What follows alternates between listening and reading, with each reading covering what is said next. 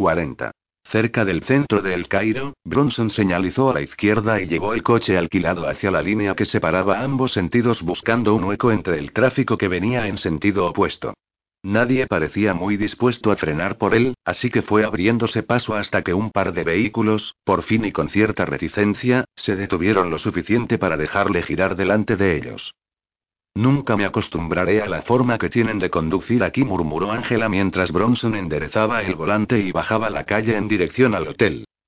A unos 50 metros por delante del coche de Bronson, Killian soltó los prismáticos y giró la llave del contacto. El motor cobró vida de inmediato. En cuanto el Peugeot se acercó, Killian metió primera y aceleró con fuerza, saliendo del aparcamiento en dirección al vehículo de Bronson. Cuidado gritó Ángela al ver otro coche abalanzarse hacia ellos. Parecía que el conductor no los había visto.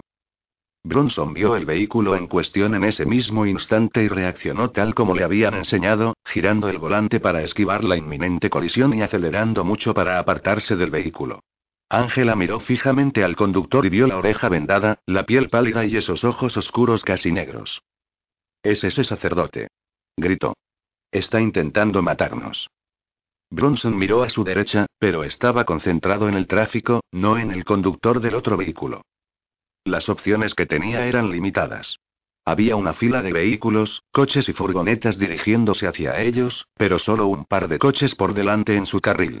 No había calles laterales, o al menos no en unos 400 metros, y por lo que Bronson veía, todos los giros que podía hacer eran hacia callejones sin salida. Lo último que quería era que se quedaran atrapados en algún lugar donde el sacerdote pudiera atacarlos. No sabía si iba armado y no tenía ningún deseo de descubrirlo. Pero un coche es un arma. Una tonelada de metal capaz de viajar a gran velocidad y en manos expertas, o tal vez más en manos inexpertas, puede ser letal. Tenía que seguir avanzando y colocarse delante del otro coche. Aceleró con fuerza por la carretera. El único as que tenía en la manga era que su coche ya estaba en movimiento y eso le daba algo de velocidad de ventaja. Miró el retrovisor del lado del copiloto. El coche del sacerdote ahora estaba como a unos tres metros y se iba quedando ligeramente atrás. A unos 50 metros por delante había una enorme furgoneta gris con las puertas traseras abiertas que dejaban ver una variopinta colección de alfombras y otros materiales no identificables dentro. A la izquierda, un torrente casi ininterrumpido de coches se dirigía hacia ellos. Ángela miró atrás, se tensó, se pegó al asiento y apoyó los brazos en el salpicadero mientras Bronson cambiaba de marcha y volvía a acelerar. El sacerdote seguía todavía muy cerca, a unos cinco metros tal vez, y Bronson podía verlo claramente por el retrovisor y acelerando hacia él. Por delante, la parte trasera de la furgoneta estaba cada vez más cerca. En el último segundo, Bronson giró el volante a la izquierda en dirección al tráfico del sentido opuesto, apostando por que los conductores le cedieran el paso. Pero no dieron muestras de ir a hacerle hueco y en el último segundo antes de que fuera inevitable una colisión, pisó a fondo el freno y giró hacia el lado derecho de la carretera. Se oyeron un golpe y el alarido del metal retorcido cuando la parte delantera del coche del sacerdote impactó contra su maletero. El sacerdote también había frenado, aunque demasiado tarde. A la mierda mi bonificación por ausencia de siniestros. Murmuró Bronson. Ángela se giró para mirar atrás. Aún nos sigue, dijo con la voz estrangulada de miedo. Bronson se había esperado que los airbags del coche del sacerdote hubieran saltado por la colisión, pero no había señales de que eso hubiera pasado. Tras el volante podía ver los ojos negros del hombre mirándolo fijamente. Giró a la derecha, incorporándose de nuevo al sentido correcto, y avanzó un poco más. Miró por un instante hacia el lado derecho de la furgoneta, que progresaba lentamente para intentar ver qué tenía delante. Después, pisó el acelerador de nuevo. Agárrate, murmuró cuando las ruedas derechas de su coche se subieron a la acera. Tocó el claxon con fuerza. Con las ruedas izquierdas sobre la carretera y las derechas rebotando por las losas desiguales del pavimento, rebasó a la furgoneta mientras peatones, gallinas y perros se dispersaban a su paso. Al alcanzar la parte delantera de la furgoneta, descubrió un montón de cajas apiladas en cuatro alturas frente al coche. Sujétate, dijo, y fue hacia ellas cerrando los ojos en el momento del impacto. Cartón y objetos salieron volando en todas las direcciones, pero mientras los pisaba pudo ver que las cajas solo habían contenido bolsas de patatas fritas. Giró el volante para incorporarse de nuevo a la carretera. Rebotó con fuerza al bajar de la acera y la suspensión resonó como protestando. Tras ellos se levantó un clamor de gritos de furia a la vez que una multitud de gente salía a la calle. El conductor de la furgoneta tocó el claxon y gesticuló coléricamente. Pero Bronson ya lo había rebasado y eso era lo único que importaba.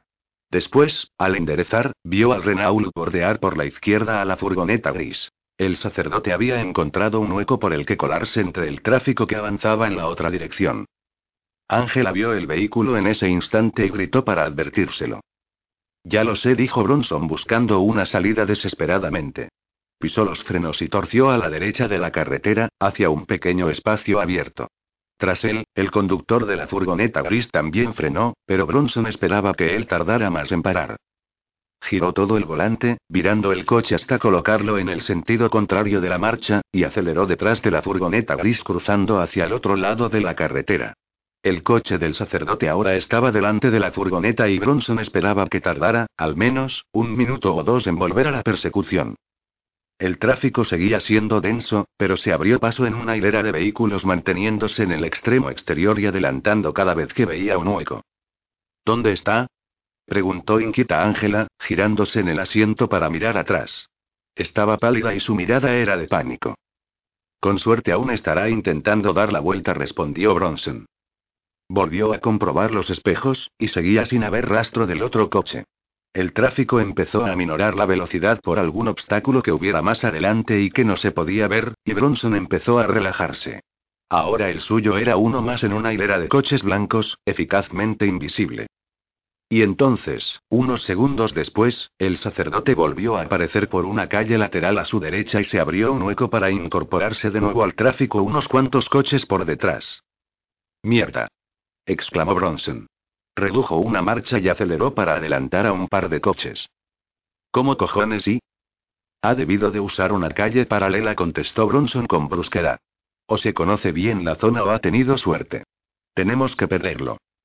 Salió del carril haciendo que chirriaran los neumáticos y se coló delante de un Mercedes para meterse por una calle a la derecha rezando porque no fuera un callejón sin salida. No los fue, y pasaron varios segundos hasta que el otro coche apareció tras ellos. Pero Bronson sabía que no podía seguir huyendo. Tenía que poner fin a la persecución como fuera y detener al sacerdote. Y se le estaba empezando a ocurrir una idea. A unos 80 metros por detrás, Killian sonreía. Tenía delante el coche de Bronson y, a pesar del previo impacto, el suyo no parecía tener daños. Además, en esas calles más tranquilas, debería poder terminar el trabajo fácilmente. Aceleró, empezando a cerrar el espacio que lo separaba, y miró adelante fijamente en busca de un lugar donde poder echar a Bronson de la carretera. Una vez lo hubiera forzado a detenerse, podría matarlo. Aún tenía la navaja automática en el bolsillo. Después de eso Ángela sería pan comido. Qué pena que no pudiera tomarse su tiempo para matarlos y hacer que apreciaran de verdad la exquisita belleza de la divina agonía que podía ofrecerles antes de que la muerte terminara con su gozo. Bronson vio al sacerdote acercarse y aceleró para mantener la distancia entre ellos. Tenía que efectuar unos giros rápidos, aunque no tanto como para perder de vista al sacerdote. Eligió una calle ancha a la izquierda y giró haciendo que los neumáticos bramaran a modo de protesta. A unos 50 metros por delante, giró a la derecha, justo cuando el otro coche apareció por la esquina anterior. Había calles estrechas a ambos lados. Tendría que servir. Pisó a fondo el freno, echó marcha atrás y se metió en una de las calles de la derecha, deteniéndose a unos pocos metros del cruce. Agáchate, ordenó bruscamente, agarrando a Ángela del hombro. Se agacharon por debajo de la luna y esperaron atentos al sonido del motor del coche que los perseguía. El sacerdote pasó a toda velocidad e, inmediatamente, Bronson metió primera y salió de la calle lateral. Gracias a Dios. Vámonos de aquí, dijo Ángela con la respiración entrecortada, pero entonces vio a Bronson girar a la derecha para seguir al sacerdote en lugar de ir a la izquierda, como se había esperado. ¿Qué estás haciendo? Terminar con esto respondió sencillamente. Killian miró al fondo de la calle y levantó el pie del acelerador. Por un momento había perdido el rastro de Bronson, aunque sabía que debía de estar cerca, por alguna parte. Aminoró la marcha más todavía, comprobando cada cruce a ambos lados de la calle y asomando la cabeza en busca de su presa. ¿Es que no podemos volver al hotel y olvidarlo? le suplicó Ángela. Debe de haber descubierto dónde estamos alojados. Por eso estaba esperando en la calle. Es el único sitio al que no podemos volver. ¿Y si vamos hasta el aeropuerto? Ahí es a donde iremos, más tarde. Pero primero voy a asegurarme de que ese sacerdote se quede aquí en el Cairo lo suficiente como para que podamos salir de Egipto sin que nos vuelva a ver. Dobló la siguiente esquina y, tal como se había esperado, vio al sacerdote conduciendo muy despacio por la calle delante de ellos. Agáchate. Estará mirando por los retrovisores y buscando a dos personas en un Peugeot blanco. Ángela se agachó todo lo que pudo. Bronson miró al frente, sopesando la situación. Estaba acercándose rápidamente al sacerdote y sabía que era cuestión de tiempo que se diera cuenta de quién estaba detrás. Se había acercado unos diez metros cuando, de pronto, el sacerdote aceleró. Sabía que lo había reconocido. Bronson pisó el acelerador para aumentar la velocidad y avanzó hasta que el frontal de su coche estaba a la misma altura que la parte trasera del otro. Después giró el volante con fuerza hacia la derecha sin dejar de acelerar. En Estados Unidos a eso se le llama maniobra de bloqueo. Bronson no tenía ni idea de cómo la llamaban en Egipto, pero funcionaba igual de bien. Mientras seguía sujetando el volante, las ruedas traseras del coche del sacerdote de pronto perdieron adherencia y comenzó a dar vueltas en el sentido contrario a las agujas del reloj. Rápidamente, Bronson giró el volante a la izquierda para que el frontal de su coche golpeara contra la parte trasera del otro, dando por finalizada la maniobra. El coche del sacerdote dio vueltas por la carretera mientras los neumáticos chirriaban y trozos de goma se soltaban de la rodadura y golpeaban contra el borde dentado de la acera en el lado izquierdo de la carretera. Cuando el coche impactó, Bronson pudo oír claramente el estallido de uno de los neumáticos. Sonrió con satisfacción. Ya puedes incorporarte, le dijo a Ángela. Ya no nos molestará más. Por el espejo retrovisor vio una figura salir del averiado Renault. Después, dobló una esquina y se alejó de allí. ¿A dónde vamos ahora? preguntó Ángela. Bronson sacudió la cabeza. Iremos hasta el aeropuerto y subiremos al primer avión que salga de este país, a ser posible uno que se dirija a Inglaterra.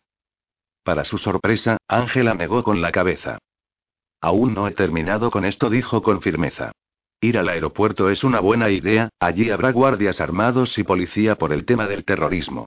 En cuanto lleguemos voy a empezar a traducir el texto y después decidiremos a dónde ir, pero puedo garantizarte que no será Inglaterra. A unos 800 metros, Killian recogió sus bolsas y salió del accidentado coche ignorando los gritos y protestas de la multitud de gente que se había congregado ante la escena. Aunque podía imaginarse que un oficial de policía inglés sería un conductor competente, la jugada de Bronson lo había pillado completamente por sorpresa. Su coche ya no se podía conducir. No solo le había estallado un neumático, sino que el impacto con la acera le había arrancado una de las suspensiones laterales y esa rueda también había quedado ladeada. Tendría que encontrar un taxi y marcharse de la zona lo más rápido que pudiera antes de que un montón de policías aparecieran allí y empezaran a hacer incómodas preguntas. Después tendría que decidir qué hacer. Intentó ponerse en la piel de Bronson. Suponía que Ángela y él intentarían o volver al hotel o, tal vez más probablemente, ir directamente al aeropuerto para seguir las pistas que hubieran encontrado en los retratos Montgomery. Y si estaban siguiendo las pistas, él podría seguirlos. Un taxi se detuvo con un chirrido de neumáticos en respuesta al brazo que había levantado. Al aeropuerto. Dijo con brusquedad. Y que sea rápido. 41. Seré todo lo rápida que pueda con esto, dijo Ángela sentándose en una mesa de una de las cafeterías y encendiendo el portátil. Bronson compró algo de comida y bebida en el mostrador y se sentó junto a Ángela mientras ella descargaba un diccionario persa-inglés, introducía las letras y palabras que podía ver en las fotografías y anotaba los resultados en un trozo de papel. Pero no fue un trabajo rápido. Estuvieron sentados en la cafetería durante una hora antes de que ella, por fin, se recostara en la silla y dijera. Creo que ya está. Bien respondió Bronson con entusiasmo. ¿Qué dice? Pero, por raro que pareciera, Ángela se mostró algo reticente a leer el texto. Mira, hay un par de palabras que podrían tener significados alternativos y unas cuantas que ni siquiera están en el diccionario, así que tal vez sean nombres propios. Las he transcrito exactamente tal y como están escritas. Toma. A ver qué te parece. Le dio la vuelta a la hoja para que Bronson pudiera ver lo que había escrito y se la pasó por la mesa. Él miró las líneas que Ángela había escrito. Reconozco parte de lo que me habías contado antes, lo que encontraste en la guía, quiero decir. Pero no se menciona ni Judea ni ningún templo, que eran las otras dos palabras que encontraste en el fragmento de Hillel, si no recuerdo mal. Así que, ¿qué crees que significa todo esto? Ese es el problema. Estoy bastante segura de que está completo, pero aún no me queda claro a dónde o a qué hace referencia. Parece como si la primera estrofa fuera una declaración de intenciones, por así decirlo. Después la segunda parece ser una descripción general de lo que hizo la gente implicada y la tercera parece que esté ofreciendo algún detalle sobre la ubicación que eligieron. Bronson volvió a mirar el texto y después lo leyó en voz baja y con un tono casi reverente mientras recitaba la traducción de Ángela de los versos de dos milenios de antigüedad. Y entonces el hijo de Ius de los purificados ordenó que la luz que se había convertido en el tesoro se sacara de Moaya y se devolviera ahí de donde había venido. E Isaac hizo un largo y lejano viaje. Con sus leales discípulos hasta el Valle de las Flores y allí construyeron, con sus propias manos, un espacio de piedra, donde juntos ocultaron el tesoro del mundo, para toda la eternidad hasta que los cielos se hagan pedazos. Y todos temblemos ante el juicio. Con sus sombras siempre ante ellos. Desde el amanecer al crepúsculo. Más allá del punto de encuentro donde las aguas caen. Hacia el grandioso río que nunca fluye. Después se giraron hacia la gloria, entre los pilares y más allá de sus sombras, y se sumieron en el silencio y en la oscuridad hecha por el hombre, para descansar para siempre. Más información, pero también un puñado de nuevos interrogantes, murmuró Bronson. ¿Por qué no podía haber sido fácil por una vez? Si fuera fácil, no sería divertido, dijo Ángela, aunque no me importaría tener algo fácil por una vez. ¿Cuáles son las dos palabras que tienen múltiples significados? Preguntó Bronson. En la primera línea, purificado parece ser el mejor significado de la palabra, pero también tiene algo que ver con los leprosos y no lo puedo precisar del todo. Después en la cuarta, eso que había venido podría referirse a él o a ella, aunque en ese contexto tiene que hacer referencia a un objeto. ¿Y las últimas dos líneas del segundo párrafo? Son un poco apocalípticas, ¿no? Ángela asintió. Sí, pero eso es algo que se encuentra con frecuencia en escritos antiguos. Si el autor del texto quería resaltar que se refería a una gran cantidad de tiempo, podría haber incluido alguna referencia al día del juicio. No olvides que esa idea del fin del mundo y de las almas de los vivos y los muertos sometidas a juicio por alguna especie de Dios es algo muy común en la mayoría de las civilizaciones. En la Biblia es el Apocalipsis, y en el Islam y... Sí, lo recuerdo, la interrumpió Bronson. Todos los muertos se reunirán en el pozo de las almas en el monte del templo para esperar su juicio. Exacto. Creo que casi todas las civilizaciones creen que el mundo terminará, de un modo u otro, pero la mayoría parecen creer que habrá una explosión, con alguna especie de Dios creador implicado que separará a los buenos de los malos. No estoy segura de que ese pasaje sea significativo. A mí me parece que es más bien una licencia poética por parte del autor. Bronson volvió a mirar el texto. Bueno, a mí me parece que hay, al menos, tres nuevas pistas que vale la pena seguir. Los tres nombres propios, Ius, Isaac y Moaya. Y has escrito mal Moaya. Debería ser Moaya o el Moaya, ¿no? Así se escribe en persa, con la H. Sacudió la cabeza.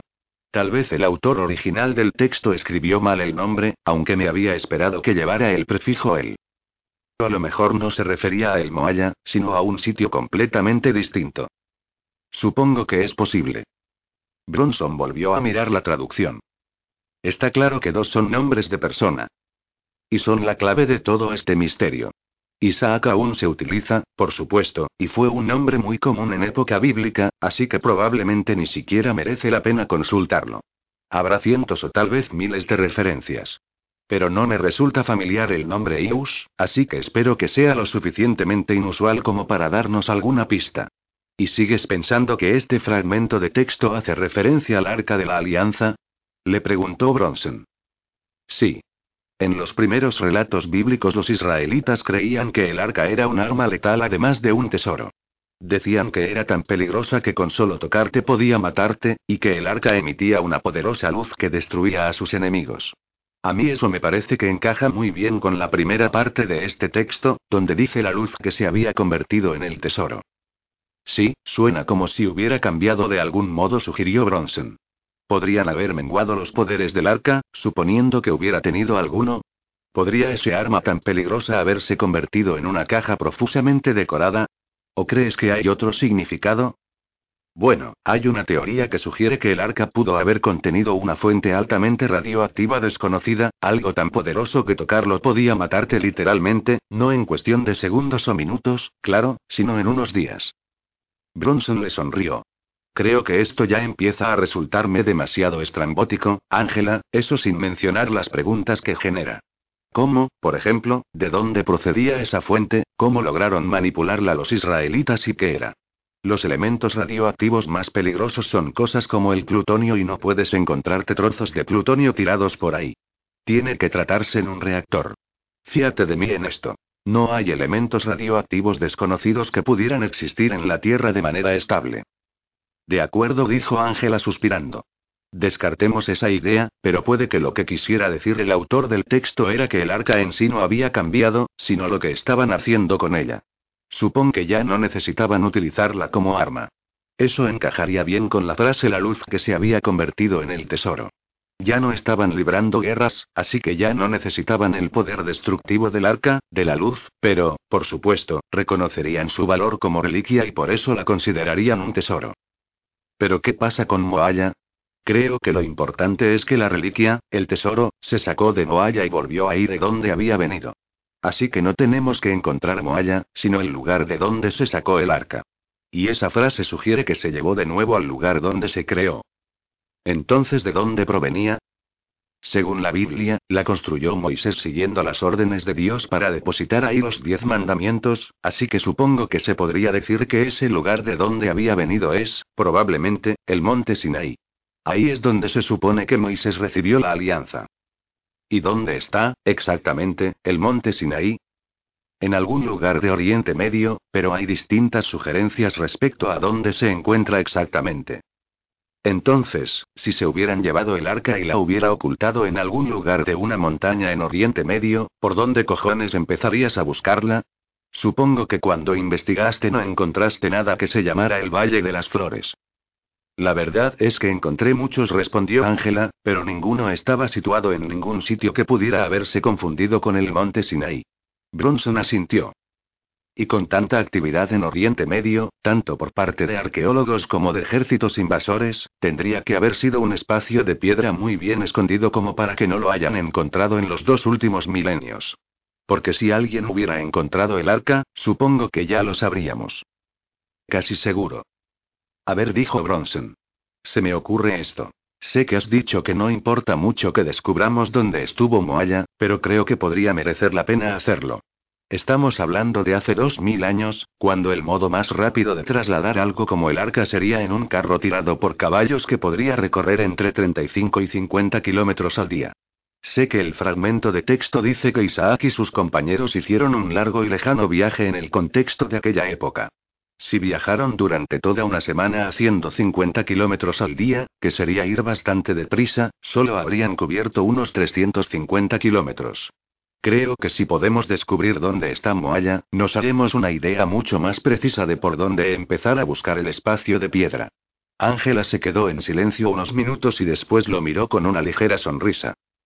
La verdad, Chris, es que eso está muy bien pensado. Hoy en día estamos tan acostumbrados al concepto de viajar en alta velocidad, 800 kilómetros al día en un coche rápido y 10 veces esa distancia en un avión, que hay que echarle imaginación para valorar de verdad las dificultades que podían surgir a la hora de cubrir cualquier distancia hace tanto tiempo. Pues muy bien, tendremos que encontrar Moaya. Bronson se recostó en la silla y estiró las piernas. Había sido un día largo y complicado, y sabía que aún quedaba mucho por recorrer. Se me acaba de ocurrir otra cosa, y haré una predicción. ¿Qué? ¿Me dijiste que Bartolomeu Wendell Carfax murió de manera repentina? Sí. Sufrió un infarto en su casa cuando estaba preparando otra expedición para buscar el tesoro. ¿Y hacía poco tiempo que le habían hecho esos dos retratos? Ángela asintió. A lo mejor la mayor pista de todas nos ha estado mirando a la cara todo este tiempo. ¿Por qué crees que Bartolomeu eligió esos dos temas para los retratos?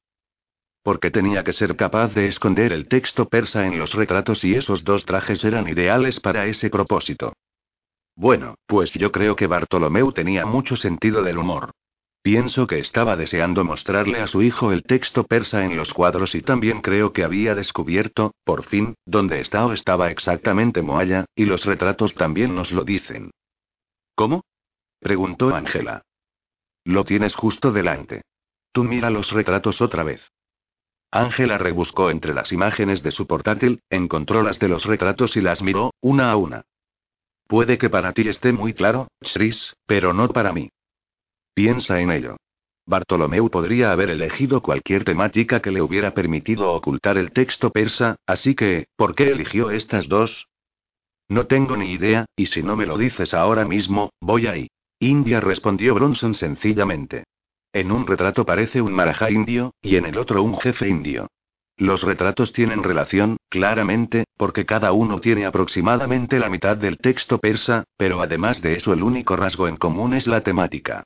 Ambos retratos muestran a Bartolomeo y ambos lo relacionan con India. Ángela sacudió la cabeza. Lo siento, Chris, pero es demasiado obvio. Bronson sonrió. No estoy de acuerdo. Y me juego lo que sea a que cuando investigues referencias a Moaya, encontrarás que se encuentra en alguna parte de la India. Sentado en una silla de plástico en el otro extremo de la sala del aeropuerto, y totalmente oculto tras un ejemplar del Wall Street Journal que había comprado allí, JJ Donovan ajustó ligeramente la posición del micrófono direccional que tenía sobre el regazo cuando el sonido de sus auriculares, que se parecían a los que se utilizan con un iPod, se perdió por un instante. El equipo que estaba utilizando era de última tecnología. El micro era diminuto, aunque con la suficiente potencia para permitirle escuchar y grabar una conversación que estuviera teniendo lugar a un máximo de 50 metros. Bronson y Lewis estaban mucho más cerca de eso, pero el aeropuerto no era, ni por asomo, el lugar ideal para una vigilancia exhaustiva. El problema era la gente. Los pasajeros que llegaban y se marchaban, que cruzaban el espacio abierto entre el asiento de Donovan y la mesa de la cafetería en la que estaban sentados sus objetivos. En ocasiones la gente incluso se paraba en su línea de visión para charlar, y en esos casos no había mucho que pudiera hacer. La ubicación no era perfecta, pero su equipo había demostrado ser lo suficientemente bueno como para captar unos tres cuartos de la conversación que Bronson y Lewis acababan de mantener. Una conversación que ahora tenía almacenada en una grabadora digital. Una vez estuvo seguro de que Bronson y Lewis se dirigirían a su hotel del Cairo desde el IVA, rápidamente había alcanzado al Peugeot en su Mercedes de alquiler y lo había adelantado. Después los había seguido por las calles del Cairo y hasta el aeropuerto. Aún no conocía la historia al completo, pero había logrado grabar la traducción de la mayor parte del texto persa que Bronson había leído, y ahora probablemente tendría suficiente información para descubrir exactamente dónde debería buscar a continuación. 42. Ángela y Bronson estaban mirando la pantalla del ordenador cuando apareció la primera página con los resultados de la búsqueda. No parece que sea un lugar real, dijo Ángela. O, al menos, no aparece ningún sitio llamado Moaya en ninguno de los diccionarios geográficos. Si existiera, imagino que en la Wikipedia o en cualquier otra web enciclopédica habría aparecido su localización. El primer resultado es de la Wikipedia, apuntó Bronson. Lo sé, pero no es una ubicación. Es una especie de descripción. Cliqueó en el resultado. ¿Lo ves? Da el nombre Moaya, o Naaya como forma alternativa, pero la palabra significa barrio o distrito de algunas de las aldeas y pueblos de Asia Central y Asia del Sur. Y esta segunda frase no tiene sentido en el contexto que estamos investigando. ¿Qué dice? Que Moaya se suele describir como una zona musulmana y que también puede ser un término despectivo. Bueno, una cosa que sí sabemos con absoluta certeza es que el Arca de la Alianza es un milenio anterior al Islam. Y este texto persa con el que estamos trabajando es, al menos, 500 años más antiguo que la religión musulmana. ¿Y qué pasa con esta última parte? Bronson no podía ver la pantalla tan bien como Ángela. Dice que la palabra podría ser una referencia a Shaimoaya, y que eso está en alguna parte de la Ore, en Pakistán. Miró a Bronson. Sí, vale, ya sé lo que vas a decir. India y Pakistán son vecinas, así que tal vez tengas razón. Pero yo sigo sin estar muy convencida. Vamos a tratar esto como una hipótesis provisional, sugirió Bronson. Lo que has encontrado ya apunta a que Moaya podría ser el nombre de un lugar indio. Aún no sabemos dónde está, o dónde estaba, así que ¿por qué no damos por hecho que Moaya sí que está en India hasta que logremos demostrar que no es así? De acuerdo, asintió Ángela con cautela. Solo hará falta echarle un vistazo rápido al resto de los resultados para ver si hay algo más. Observó la página de resultados generados por el buscador de Google, cliqueó en todo lo que le pareció interesante, y después pasó a la segunda página, aunque ahí no encontró nada. Voy a cambiar los parámetros ligeramente, continuó, añadiendo un par de palabras a Moaya y comprobando los resultados de la nueva búsqueda. Aproximadamente a mitad de la página, un resultado le pareció interesante. Lo cliqueó, lo leyeron, y después Ángela se recostó en el asiento y giró ligeramente el ordenador hacia Bronson. ¿Podría ser esto? Lo miró frunciendo el ceño. Bronson sacudió la cabeza. No creo. Si esto es correcto, entonces explica exactamente quién era Ius de los purificados, y dónde se encontraba Moaya. Sí, pero después de tanto tiempo y quiero decir y ahora no quedaría nada, ¿verdad? Eso no lo sabemos. Todo depende de qué hicieran, cómo lo hicieran y dónde terminaran. Entonces todo este tiempo hemos estado buscando la reliquia equivocada? preguntó Bronson. Hemos estado buscando el tesoro equivocado, del período equivocado y del país equivocado. Ángela se frotó los ojos. ¿Cómo leches he podido confundirlo todo tanto? Solo estábamos siguiendo las pistas, dijo Bronson con voz suave y tomándole la mano. Hemos hecho deducciones basándonos en las mejores pruebas que hemos podido encontrar. El problema ha sido que una vez creíamos que sabíamos lo que estábamos buscando, nos resultaba muy sencillo hacer que las nuevas pruebas encajaran con nuestras ideas preconcebidas. Eso pasa todo el tiempo en el trabajo policial. Pero que nos hayamos equivocado tanto y, al menos ahora sabemos qué estaba buscando Wendell Carfax. Pero merece la pena seguir investigando después de todo este tiempo. ¿No nos iría mejor si hiciéramos las maletas y volviéramos a casa?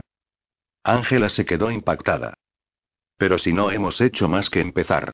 Señaló a la pantalla del portátil. Si esta información cuadra, este sería el mayor descubrimiento en la historia mundial, más que el de la tumba de Tutankamón, más que cualquier otra cosa. Aunque solo tengamos una posibilidad entre un millón de encontrar este tesoro, sin duda merece la pena que lo intentemos. Durante los siguientes minutos, Ángela peinó Internet, copió la información que encontró en algunas webs y descartó otras. Al final encontró una que ocupó su atención durante unos minutos. ¿Alguna vez has oído hablar de alguien llamado Olger Kersten? Bronson negó con la cabeza. ¿Y de Nikolai Notovich? No, pero suena a ruso. Es ruso. ¿Y qué me dices de Emis Gompa? Tampoco he oído hablar de él nunca. Ángela suspiró. Es un lugar, no una persona. ¿Puedes dejar de hacerme preguntas y decirme qué has encontrado? Y Ángela lo hizo. Diez minutos después, Bronson se recostaba en su asiento con el rostro cubierto por una expresión de incredulidad. Estás decidida, ¿verdad? Ángela se echó hacia adelante y le agarró las manos. Decididísima. La mayor parte de la información lleva años siendo de dominio público, aunque sin la traducción del texto persa de Wendell Carfax no es más que una historia, un cuento chino. Pero cuando le añades el texto persa a la ecuación, todo cambia. Solo tenemos que comprobarlo. ¿Y qué pasa con el Valle de las Flores? Si Moaya está donde creo que está, me puedo hacer una idea de dónde está el valle también. La dificultad será lograr entrar allí. No es que sea la zona más acogedora del mundo. Bronson asintió lentamente, reconociendo su mirada de determinación. De acuerdo. Vamos a hacerlo. India. 43. En su piso de Nueva York, un hombre llamado Nick Masters se incorporó y miró la pantalla iluminada del despertador. Las 3:17. No llevaba ni dos horas metido en la cama. ¿Tienes idea de qué hora es? ¿Cuánto hace que nos conocemos? Le preguntó J. J. Donovan. ¿Qué? ¿Me despiertas en mitad de la noche para preguntarme eso?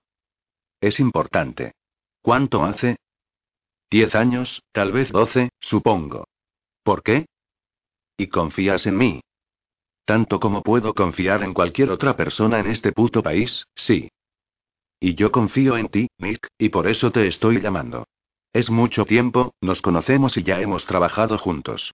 Necesito ayuda. Necesito a alguien que pueda ocuparse de la que se va a desatar aquí. ¿Dónde estás? preguntó Masters. en la India. Te necesito y también necesito a algunos de tus hombres, hombres que sepan lo que hacen. Tipos con experiencia en combate. Toda mi gente sabe lo que hace. Por eso los recluto. A ver, ¿qué quieres de mí? En su pequeña habitación de hotel en Bombay, Donovan miró la lista que había preparado, preguntándose si habría otro modo de alcanzar sus objetivos. Después se encogió de hombros. Tenía que estar preparado para todo lo que pudiera surgir, y eso significaba dar por hecho que podrían tener que luchar cuando llegaran a la zona de búsqueda. Por eso suponía que cuanta más potencia de fuego pudiera reunir su equipo, mejor. Necesito, al menos, media docena de hombres sobre el terreno, además de armas y dos o tres todoterrenos o camionetas. Masters estaba anotando mientras lo escuchaba. ¿Cuál es el objetivo? Eso te lo contaré en un momento. Estoy siguiendo a dos personas, y se están acercando mucho a algo que he estado buscando. Rápidamente Donovan le habló de Bronson y Angela Lewis y de la pista que había estado siguiendo.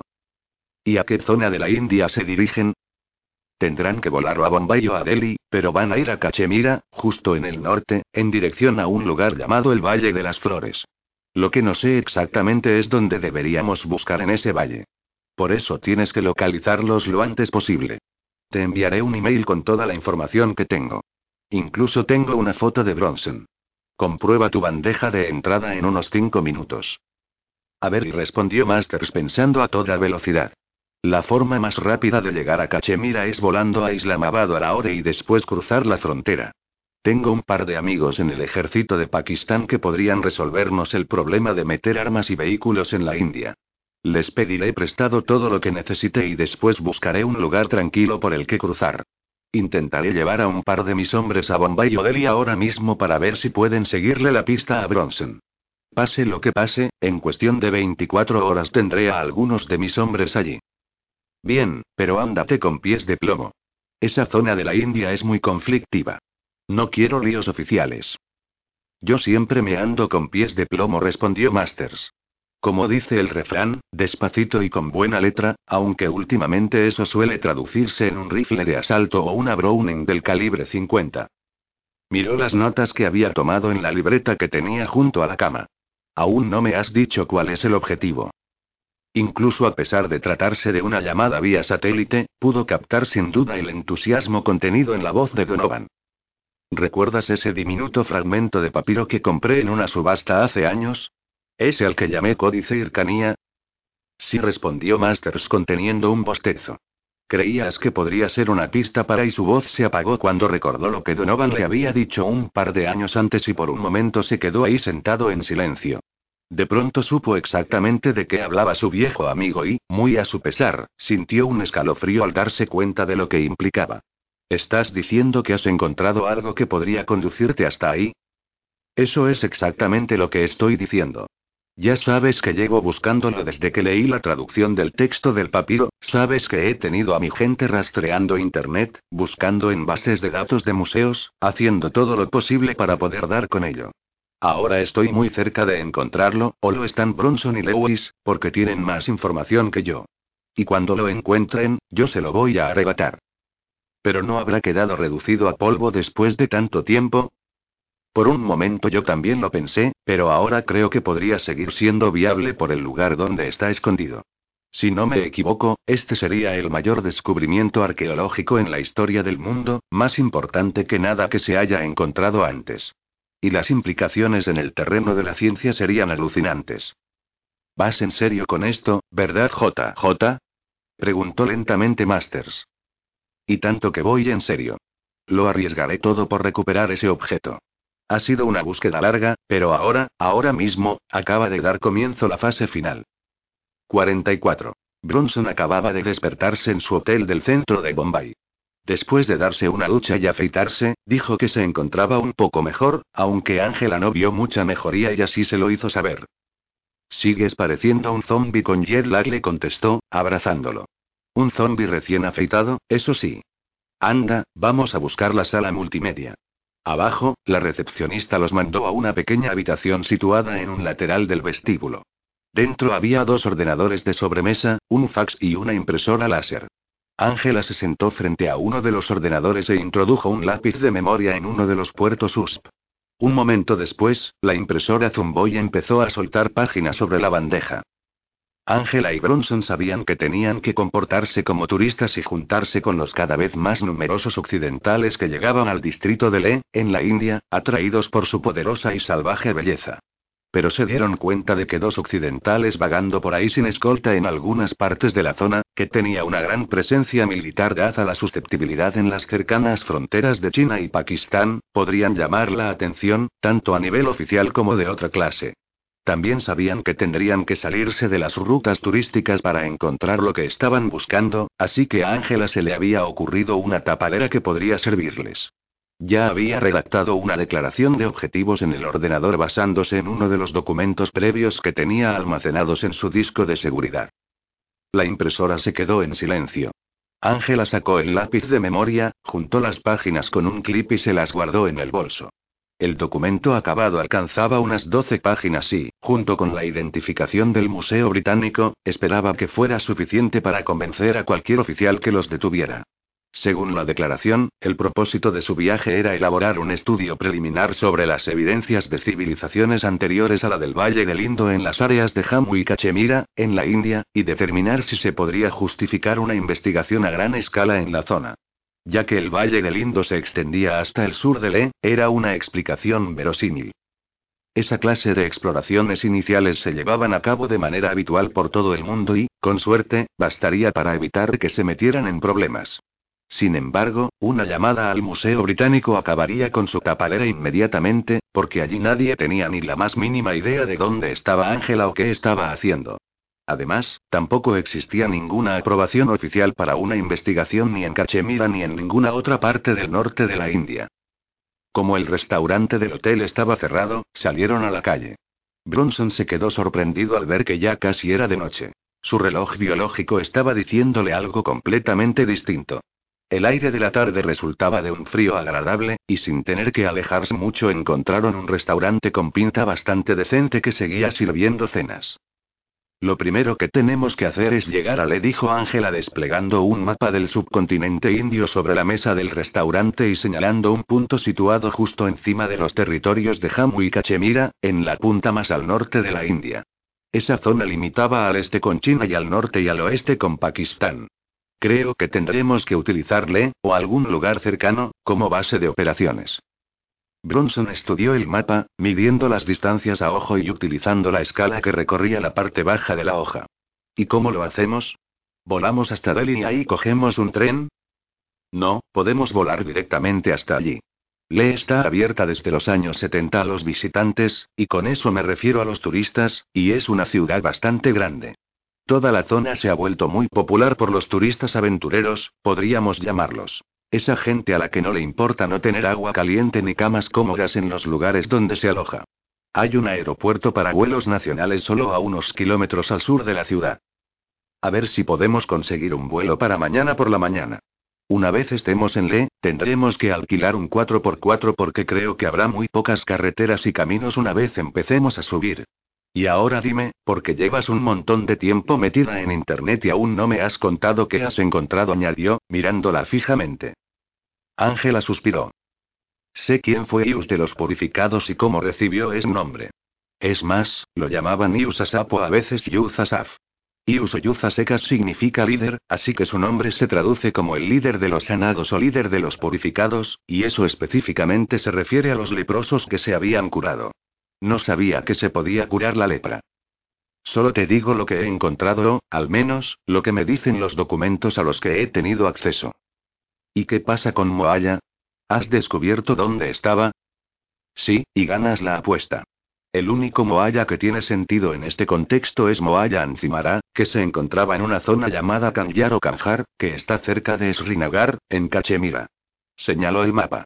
Está lejos de Le, tal vez a algo más de 300 kilómetros, así que eso encaja bastante bien con tu estimación de cuánto pudo recorrer un grupo de viajeros en una semana. ¿Y el hombre al que llamaban Iusasab de verdad estuvo allí? preguntó Bronson. Según dos fuentes completamente distintas, y una de ellas se puede considerar fidedigna, sí. Estuvo. Y existe un elemento algo espeluznante sobre el que he leído que podría estar relacionado. De acuerdo con otra fuente, más o menos en la época en que se escondió el tesoro empezó a circular una leyenda sobre los llamados fantasmas de la ruta de la seda. Ese nombre se le puso a la leyenda algo más tarde, claro, porque no se la llamó Ruta de la Seda hasta el siglo XIX, pero esta fuente decía que un grupo de bandidos atacó a una pequeña caravana según subía el valle. A los jefes de la caravana los alcanzaron flechas en varias ocasiones, pero no les hicieron ningún daño y los bandidos salieron corriendo aterrorizados. Supongo que podría ser una leyenda que se ha ido adornando con los años, sugirió Bronson. Tal vez las heridas fueron superficiales o llevaban alguna especie de armadura. O tal vez incluso eso no llegó a suceder jamás. Ángela frunció el ceño. Pero para que la leyenda haya sobrevivido tanto tiempo, tuvo que tener algo de cierto. Lo que me ha resultado interesante no ha sido en sí la historia sobre los hombres a prueba de flechas, sino el hecho de que la caravana estuviera subiendo las colinas hacia el noreste de lo que más tarde pasó a ser conocido como Le, porque esa zona no formaba parte de la ruta de comercio habitual. Creo que es posible que la historia se base en lo que haya contado algún testigo que viera cómo la caravana transportaba el tesoro. ¿Y sigues convencida de que merece la pena seguir con esto? Totalmente. Si existe la más mínima oportunidad de encontrarlo, tenemos que aprovecharla. 45. A la mañana siguiente, Bronson y Angela salían de su hotel para coger un taxi que los llevara al aeropuerto. Sus sentidos se vieron atacados de todas las formas y desde todas las direcciones posibles. Sobre ellos, el sol ardía abrasando el inmóvil aire hasta el punto de que casi dolía respirar. Nubes de polvo los rodeaban levantadas por los pies de lo que parecían cientos de personas dando vueltas por allí, por los neumáticos de decenas de vehículos de toda clase, desde camiones y autobuses hasta coches o motocicletas, y por, literalmente, cientos de bicicletas. Y por encima de todo eso estaba la cacofonía de alaridos y gritos de mendigos, vendedores ambulantes, taxistas y gente de muchas otras profesiones que, entremezclados con el bramido y el murmullo de los motores de coches, camiones y autobuses, prácticamente los dejaron sordos. La hostia. murmuró Bronson colocando las dos maletas en un lado de la irregular acera. Se quedó ahí un instante con Ángela, simplemente observando la escena que tenían delante. A mí esto me parece un caos total, asintió ella. Bueno, cuanto antes nos subamos a un taxi, mejor, así que mantén los ojos bien abiertos. Se aseguró de que Ángela estuviera agarrando con fuerza su bolso y la bolsa del portátil, y después cogió las dos maletas y se acercó al borde de la acera para mirar la carretera en ambas direcciones. Los peatones atestaban las aceras y el mismo borde de la vía, muchos de ellos agitando pañuelos delante de sus caras sin lograr nada o abanicándose con sus sombreros. Algunos incluso llevaban paraguas para protegerse del sol. No somos solo nosotros, dijo Ángela. Hasta la gente de aquí está sintiendo el calor. No nos podemos meter en ningún taxi a menos que tenga aire acondicionado, le indicó Bronson. No pienso asfixiarme de calor en una cajita de hojalata. ¿Y cómo lo voy a saber? Muy sencillo. Si lleva todas las ventanillas subidas, entonces tiene aire acondicionado. Si las lleva bajadas, no tiene. Un par de minutos después, vieron un viejo Mercedes pararse junto a ellos con las ventanillas bajadas del todo. Ignóralo, dijo Bronson mirando al fondo de la calle en busca de otro taxi. El siguiente también tenía las ventanillas bajadas, pero después vio uno bastante nuevo que se acercaba en dirección contraria con todas las ventanillas subidas. Tras silbar y hacer señales con la mano, se vio recompensado por las luces de freno cuando el conductor hizo un cambio de sentido, probablemente ilegal. Aquí viene nuestro transporte, dijo Bronson. Agarró las maletas y avanzó cuando el coche se detuvo. El conductor bajó, abrió el maletero y lo ayudó a meter el equipaje. Ángela subió al asiento trasero y Bronson se sentó junto al conductor, disfrutando del golpe de aire frío que salía de las rejillas del salpicadero. ¿A dónde, señor? preguntó el conductor incorporándose al tráfico con un acento muy marcado, pero con un inglés que se entendía claramente. Al aeropuerto respondió Bronson. Tenemos que volar a Delhi. Muy bien. Terminal Nacional. Sé camino muy bien. Ustedes disfrutan viaje. Pero el trayecto no fue, tal vez, la experiencia más agradable de sus vidas.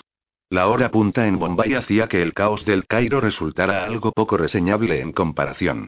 En varias ocasiones, Bronson estuvo completamente seguro de que iban a colisionar e incluso había cerrado los ojos, aunque al instante solo había oído el chirrido de los frenos y bocinas bramando al mismo tiempo y se había dado cuenta de que habían logrado abrirse paso por los pelos y sin golpearse contra nada. Pero el aire acondicionado del taxi funcionaba bien y, a pesar del aterrador baile de coches que los rodeaba, casi se lamentaron cuando se terminó el trayecto y tuvieron que enfrentarse al calor y la humedad una vez más. Bronson pagó al conductor, sacó las maletas del maletero y, juntos, entraron en el edificio de la terminal que tenían delante. El vuelo a Delhi salió a su hora, sorprendiéndolos un poco, y después tuvieron que esperar dos horas en la terminal nacional antes del siguiente vuelo a Le. Una vez se anunció el aviso para su vuelo, volvieron a coger las maletas y fueron hacia la puerta de embarque para emprender la última etapa de su viaje. Cuando se levantaron, dos hombres de mediana edad y aspecto europeo que habían estado sentados a unos seis metros de ellos hicieron el mismo movimiento. Uno volvió a mirar la fotografía que aparecía en la pantalla de su móvil y comparó esa diminuta imagen, de un hombre aparentemente inconsciente tirado en el suelo de baldosas de una habitación, con el rostro del hombre que tenía delante. Después asintió hacia su compañero. La identificación era correcta. Cuando Bronson y Angela echaron a andar, los dos hombres los siguieron, manteniendo una distancia de unos 15 metros, y se pusieron a la cola para subir al vuelo con destino Le, para el que ya habían sacado los billetes. Mientras esperaban a pasar por la puerta de embarque, el hombre que sujetaba el Nokia lo abrió y efectuó una llamada de 20 segundos a un móvil de Estados Unidos. 46. Nick Masters, con los ojos rojos por el agotamiento después de varios vuelos de larga distancia, dio otro trago de su cargado café solo y miró al otro lado de la mesa, hacia el alto y esbelto hombre ataviado con un traje gris claro e impecable. A pesar de su forma de vestir occidental, su acompañante de piel oscura, pelo negro y ojos penetrantes era claramente de la zona. Es más, Rodini era un teniente coronel del ejército pakistaní. Se habían reunido en una pequeña cafetería cerca del centro de Islamabad. Masters le había explicado qué clase de ayuda necesitaba, aunque no por qué la necesitaba, y Rodini sabía muy bien que no debía pedir detalles. Dime exactamente a qué parte de Cachemira tienes que ir, preguntó Rodini apartando los cubiertos y los platos para desplegar un mapa militar sobre la mesa. A la zona norte de la respondió Masters señalando el área cerca de Panamic. Rodini asintió. Bien. Aún controlamos Baltistán y las áreas del norte, así que llevaros a tus hombres y a ti hasta Escarduruse, que están justo aquí en el centro de Baltistán, no sería problema. Cruzar la frontera y adentrarnos en la zona controlada por India será más difícil, por supuesto, porque hay una gran presencia militar a lo largo de la frontera a ambos lados. Tendremos que pensar en el mejor método para lograrlo, pero habrá que entrar de manera encubierta porque todas las carreteras entre el Valle de Nubra y Baltistán llevan cerradas desde 1947. Rodini tocó el mapa con el índice para recalcar lo que decía. Entrar es una cosa, pero salir podría ser otra muy distinta. Dependiendo de lo que tengas pensado hacer en territorio indio, tu mejor ruta para salir podría ser simplemente bajar conduciendo hasta Ley y sacar un billete de avión a Delhi o Bombay. Por otro lado, podríamos intentar que un helicóptero os recogiera, pero tendríamos que elegir la ubicación con mucho cuidado. ¿Cuántos hombres forman tu equipo? Ocho en total, contándome a mí, respondió Masters. Pero dos ya están en Le, o al menos están en camino, así que supongo que podrán salir igual que entren. Eso significa que el equipo de infiltración no formarán seis hombres. En realidad solo había reclutado un equipo de seis hombres, pero Donovan volaría a Islamabad esa misma mañana con intención de cruzar la frontera para entrar en India con ellos. Masters también había enviado a dos hombres a Delhi que habían visto a Bronson y a Angela en el aeropuerto y habían logrado subir en el mismo vuelo. También necesitaremos armamento, continuó Masters, pero nada demasiado pesado.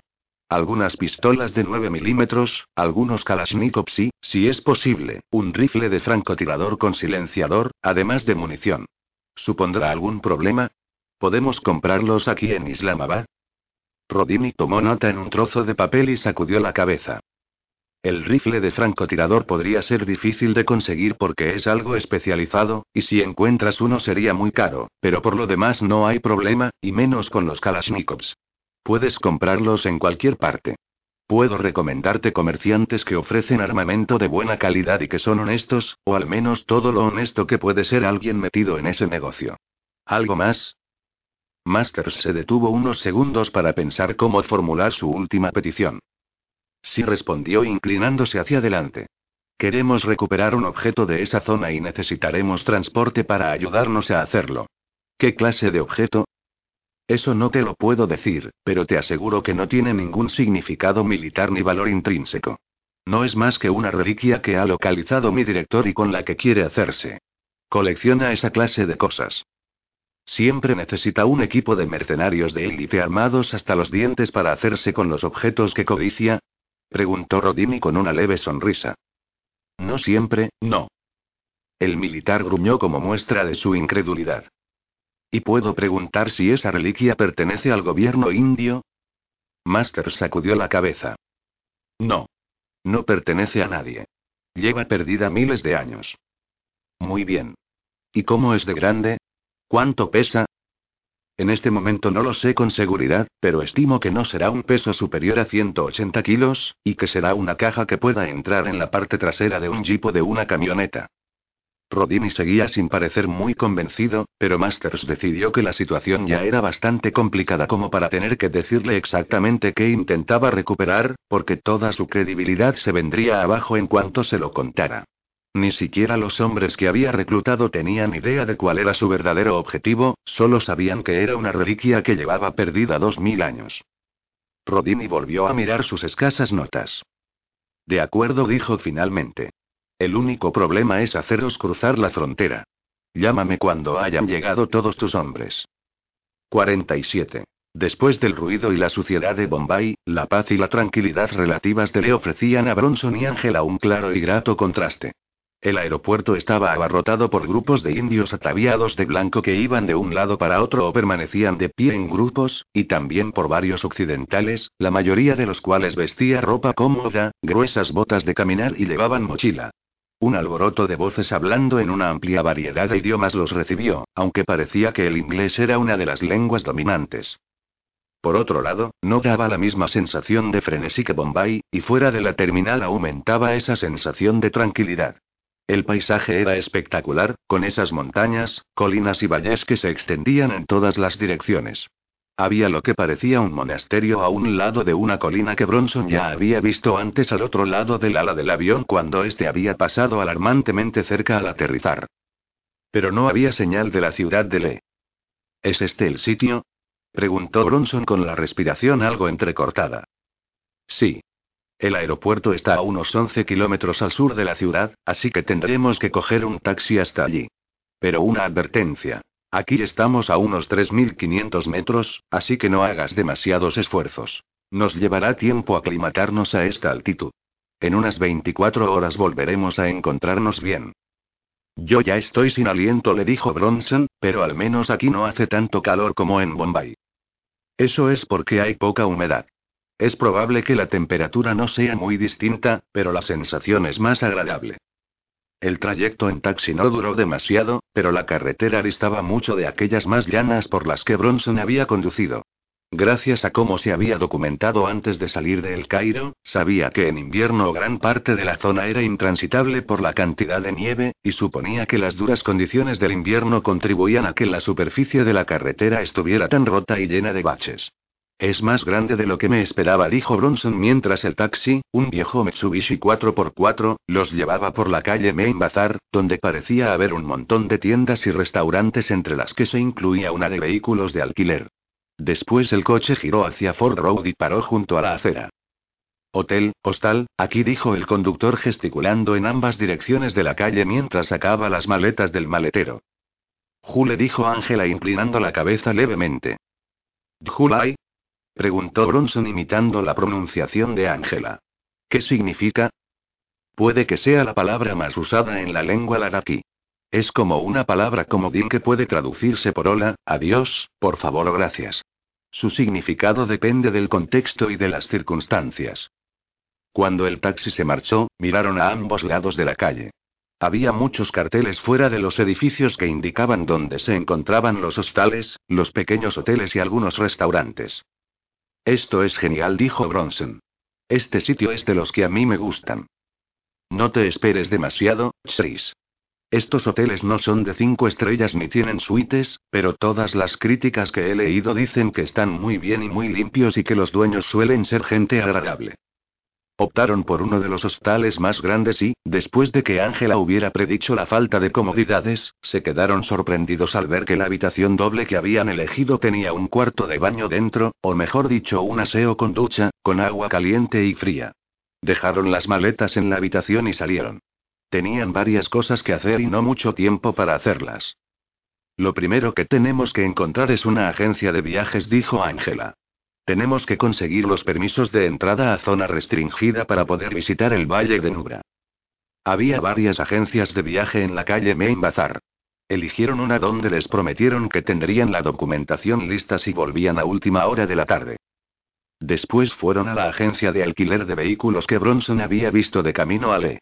Ya sabían que las dos formas de transporte más alquiladas por los turistas en la zona eran motocicletas, o mejor dicho motos de trial, y jeeps todoterreno. Al final Bronson se decidió por un Nissan Patrol con motor diésel, grande, resistente y, con suerte, irrompible, con latas de combustible atadas en el compartimento trasero y dos ruedas de repuesto. Parecía la clase de camioneta que podría cruzar el desierto del Sahara sin el más mínimo problema. Condujo hasta la gasolinera más cercana, llenó de diésel el depósito y las latas, comprobó la presión de los neumáticos y lo aparcó al final de la calle mientras se ocupaban del resto de cosas que necesitarían. Entraron en una tienda de alquiler de objetos de senderismo y se hicieron con una tienda de campaña, dos sacos de dormir y lonas para el suelo, un infiernillo y artículos para cocinar porque no sabían dónde terminarían cada noche y era mejor ir preparados por si se quedaban tirados en mitad del campo. Sabían que de noche la temperatura podía caer en picado a valores bajo cero, incluso en los meses de verano, así que compraron ropa de abrigo, jerseys de lana, anorax y pantalones acolchados que seguro que necesitarían una vez salieran del cobijo del vehículo para dar comienzo a su búsqueda. Por último, adquirieron varios bidones de agua que llenaron hasta el borde y suficiente comida enlatada y en sobre como para, al menos, cuatro días. Ya que aún tenían que esperar un poco hasta poder ir a recoger sus permisos, fueron hacia el casco antiguo que se encontraba a los pies de la colina Namgyal. Era un laberinto de estrechos callejones y pasadizos bordeados de casas. Bronson vio montones de madera apilada afuera de la mayoría de las viviendas y otros montones de una grumosa sustancia marrón que era más difícil de identificar. Supongo que es leña para el invierno, dijo señalando las pilas de madera, pero ¿qué es esa otra cosa? Mierda, respondió Angela. Bronson enarcó las cejas. Que sí. Es estiércol seco, principalmente de camello. Lo utilizan como combustible en invierno. Ah, exclamó Bronson mirando con renovado interés las pilas de esa cosa marrón y grumosa. ¿Y no apesta un poco cuando lo queman? En la guía no lo dicen, pero supongo que en Le puede que sea mejor no estar en la zona donde sopla el viento cuando prenden esta cosa. Siguieron caminando y pasaron por un par de pequeñas estructuras de piedra con forma de torres o cúpulas en miniatura. Esos son chortens, dijo Ángela. Contienen reliquias sagradas de distintos tipos. Y eso es un muro maní. Ángela señaló una pared situada directamente frente a ellos. Estaba enmarcada por un par de losas de piedra y cada una de ellas tenía tallada una especie de inscripción. Ese es el mantra Om Mani Padme Hum, que se traduce como la joya que está en el loto. Se supone que tienes que pasar por los muros maní en el sentido de las agujas del reloj y hacer lo mismo con las ruedas de oración, con lo cual las estás dejando a tu derecha. No sé por qué. Después, mientras el sol se colaba bajo lo alto de las colinas situadas al oeste, volvieron a la agencia de viajes. Solo unas semanas atrás, Bronson estaba conduciendo por la campiña inglesa para ir a reunirse con Angela y ahora ahí estaba, en el techo del mundo, buscando un tesoro de valor incalculable que llevaba perdido dos milenios. Sintió una oleada de emoción ante lo que les esperaba. Aquí tienen sus permisos, les dijo el agente con una sonrisa y un inglés sorprendentemente bueno. Y estas fotocopias son para ustedes. Les pasó varias hojas y Angela y Bronson las miraron con interés. ¿Por qué tantas fotocopias? preguntó Bronson. Para los controles les explicó el agente. En cada control miran el original y se quedan una copia. Les doy diez copias a cada uno. Con eso debería bastar. Si necesitan más, vuelvan a verme, ¿de acuerdo? Bronson asintió. Tienen una validez de siete días a partir de mañana, dijo cuando salieron de la agencia. ¿Será suficiente? Joder, eso espero. El valle es bastante grande, pero creo que sé dónde deberíamos empezar a buscar. 48. Todo listo, dijo Rodini cuando Nick Masters se sentó frente a él en otra cafetería en una tranquila calle del centro de Islamabad. Un establecimiento distinto esta vez por si estaban despertando el interés de alguien. Rodini había preparado el encuentro mediante una llamada de cinco segundos, realizada media hora antes, al móvil de Masters. ¿Ya han llegado todos tus hombres? ¿Y ya has conseguido las armas que necesitas? Sí, todos están aquí.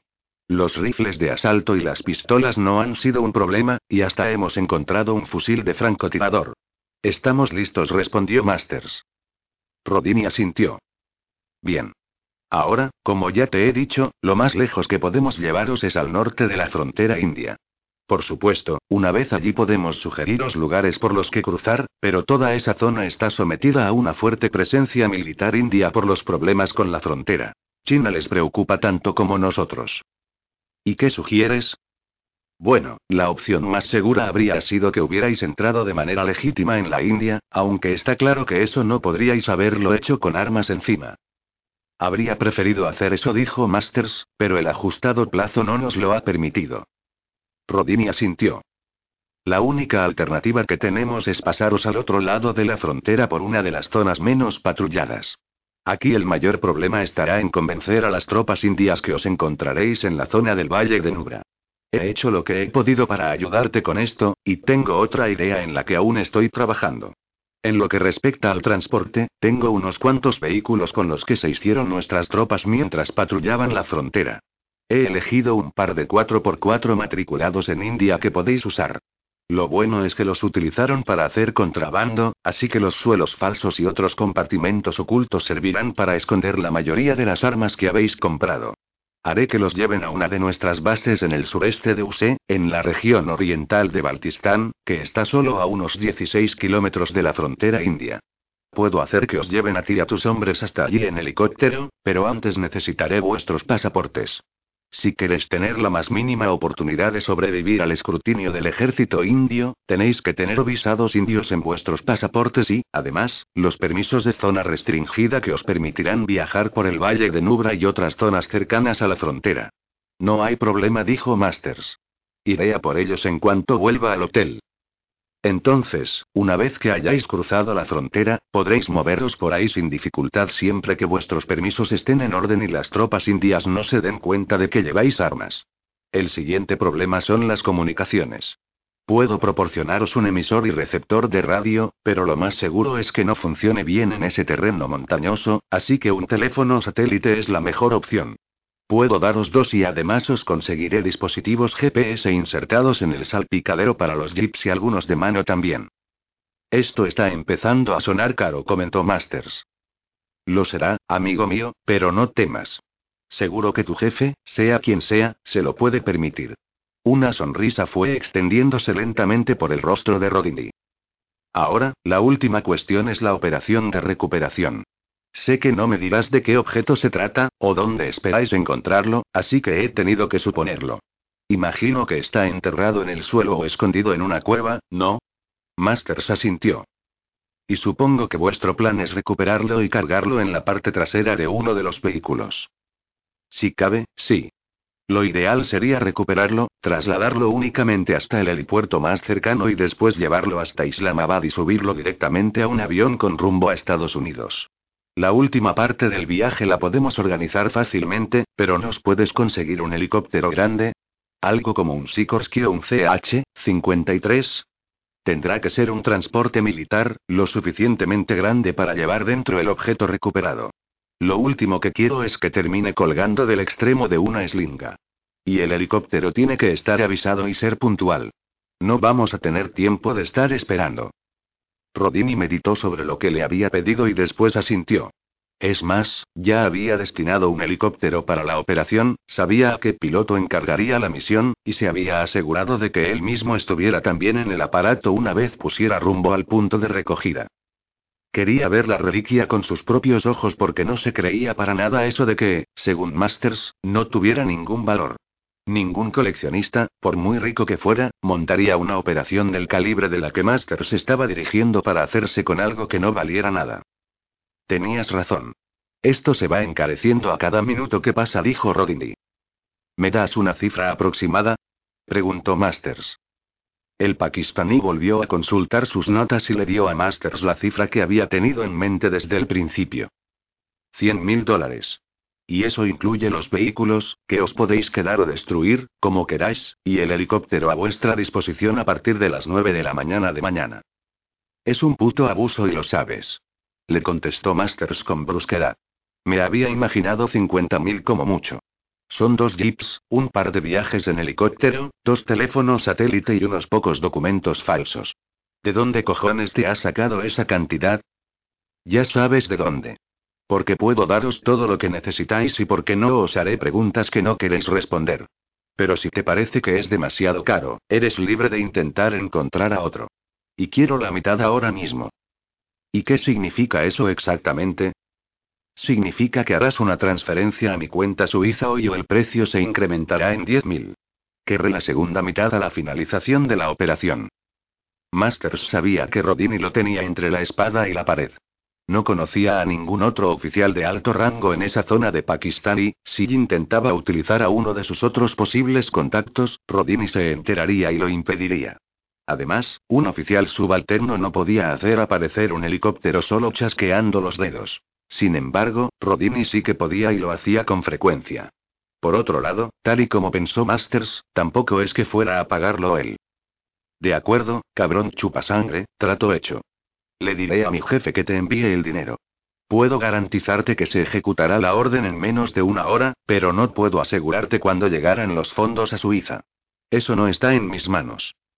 Me fío de ti, dijo Rodney. En cuanto la orden de los primeros 50.000 llegue a mi banco, cumpliré con mi parte del trato. Pero si no llega, tus hombres y tú estaréis esperando al helicóptero mucho rato.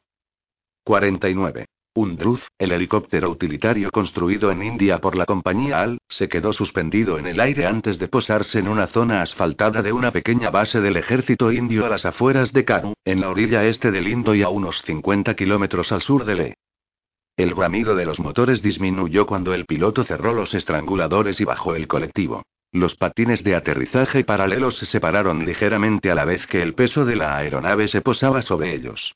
Una vez a salvo en tierra, el piloto inició el procedimiento de parada y el ruido del motor descendió aún más.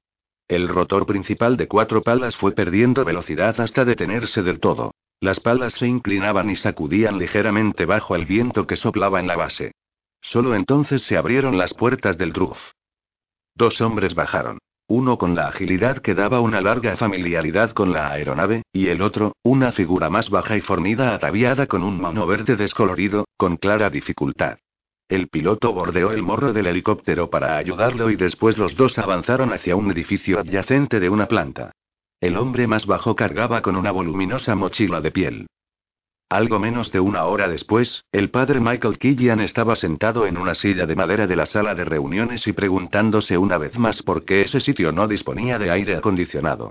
No era el calor pegajoso y sofocante que lo había asaltado cuando había salido del avión en Delhi, pero aún hacía demasiado calor en la habitación como para poder estar cómodo, a pesar de la relativa frescura de primera hora de la mañana.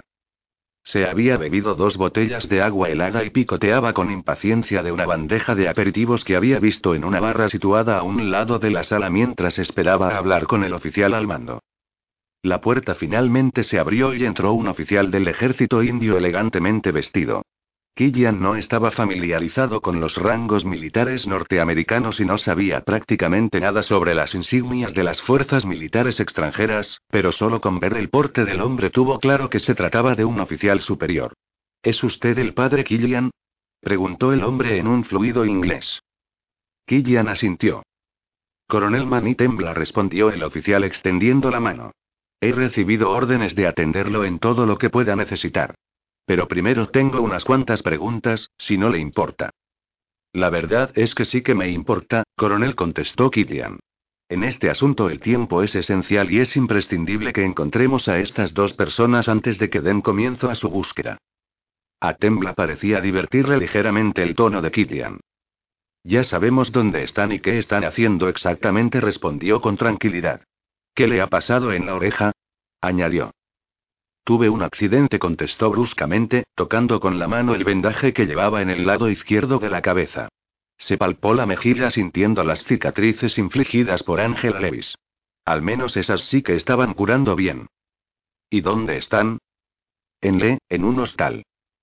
Killian se levantó, frustrado. ¿Qué? Hoy a primera hora he dado órdenes de que se localizara a Bronson y a Lewis en cuanto llegaran a Le. No ha sido difícil. No llegan muchos vuelos hasta aquí y mis hombres han visto a la pareja inglesa casi de inmediato. Yo ya había advertido a la policía local y, rápidamente, han descubierto dónde estaban alojados y han identificado el vehículo que habían alquilado.